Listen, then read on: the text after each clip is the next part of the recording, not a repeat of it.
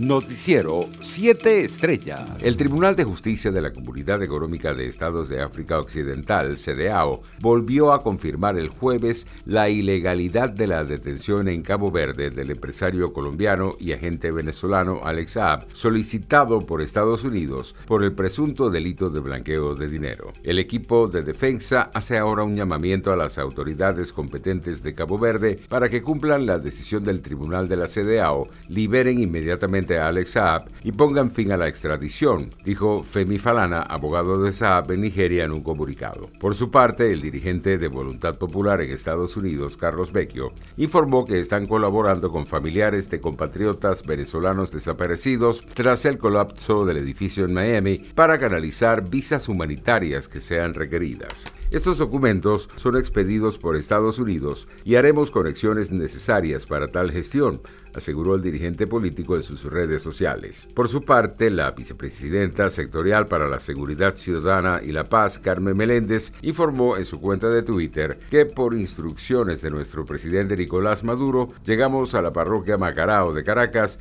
donde las intensas lluvias han causado afectaciones. Las máquinas ya están trabajando y los organismos de seguridad ciudadana están activos. Internacionales. El Ministerio de Salud de Chile anunció que para este fin de semana se implementará un cordón sanitario en la región metropolitana de la capital y que se extenderá el cierre de fronteras hasta el 14 de julio como consecuencia de la llegada de la variante Delta del COVID-19 al territorio chileno. Por su parte, Israel reimpuso hoy el uso obligatorio de mascarillas en interiores que retiró hace 10 días ante un creciente aumento de casos de COVID-19 por la variante Delta, informó el Ministerio de Sanidad. El coordinador nacional de la pandemia, Nachman Ash, declaró que no cree que el país esté en una cuarta ola de contagios, pero apoyó la medida por el aumento de la tasa de positividad y el número de casos que hoy superó los 200, el más alto desde abril. Por su parte, Rusia endureció hoy el tono con el Reino Unido al acusarlo de haber preparado con antelación la incursión deliberada de un destructor británico cerca de la anexionada península de Crimea en aguas que considera suyas y prometió una respuesta adecuada a esta acción inaceptable. Creemos que el destructor británico ha incurrido en una provocación.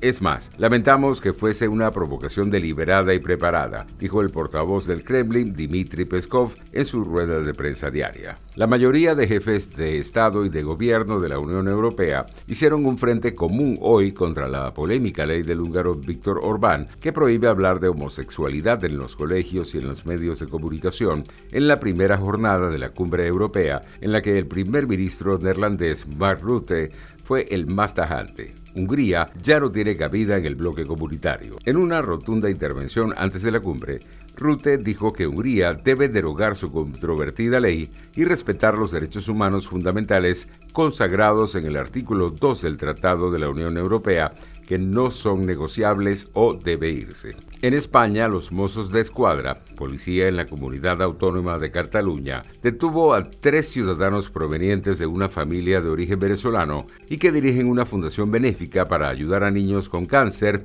por supuestamente haber estafado cerca de un millón de euros al desviar fondos recaudados por la institución en pro de los menores que padecen de esta enfermedad. Estos venezolanos que dirigen la Fundación CIVI habrían recaudado esa cantidad durante cuatro años de trabajo a través de microdonaciones que serían depositadas en 12.000 lugares de depósito de dinero que tenían repartidos en varios establecimientos en Cataluña y en España. Economía. El presidente ejecutivo de la Asociación de Líneas Aéreas de Venezuela, Alavi, instó al gobierno de Nicolás Maduro a reactivar los aeropuertos nacionales para avanzar y minimizar el impacto en el sector por la pandemia de COVID-19. Figuera cuestionó que el Instituto Nacional de Aeronáutica Civil no permita las operaciones a nivel nacional, pese a que los aeropuertos y aerolíneas han cumplido con la aplicación de los protocolos de bioseguridad. Deportes. La rumana Simona Alep, tercera mejor raqueta del circuito, anunció este viernes su baja del torneo de Wimbledon,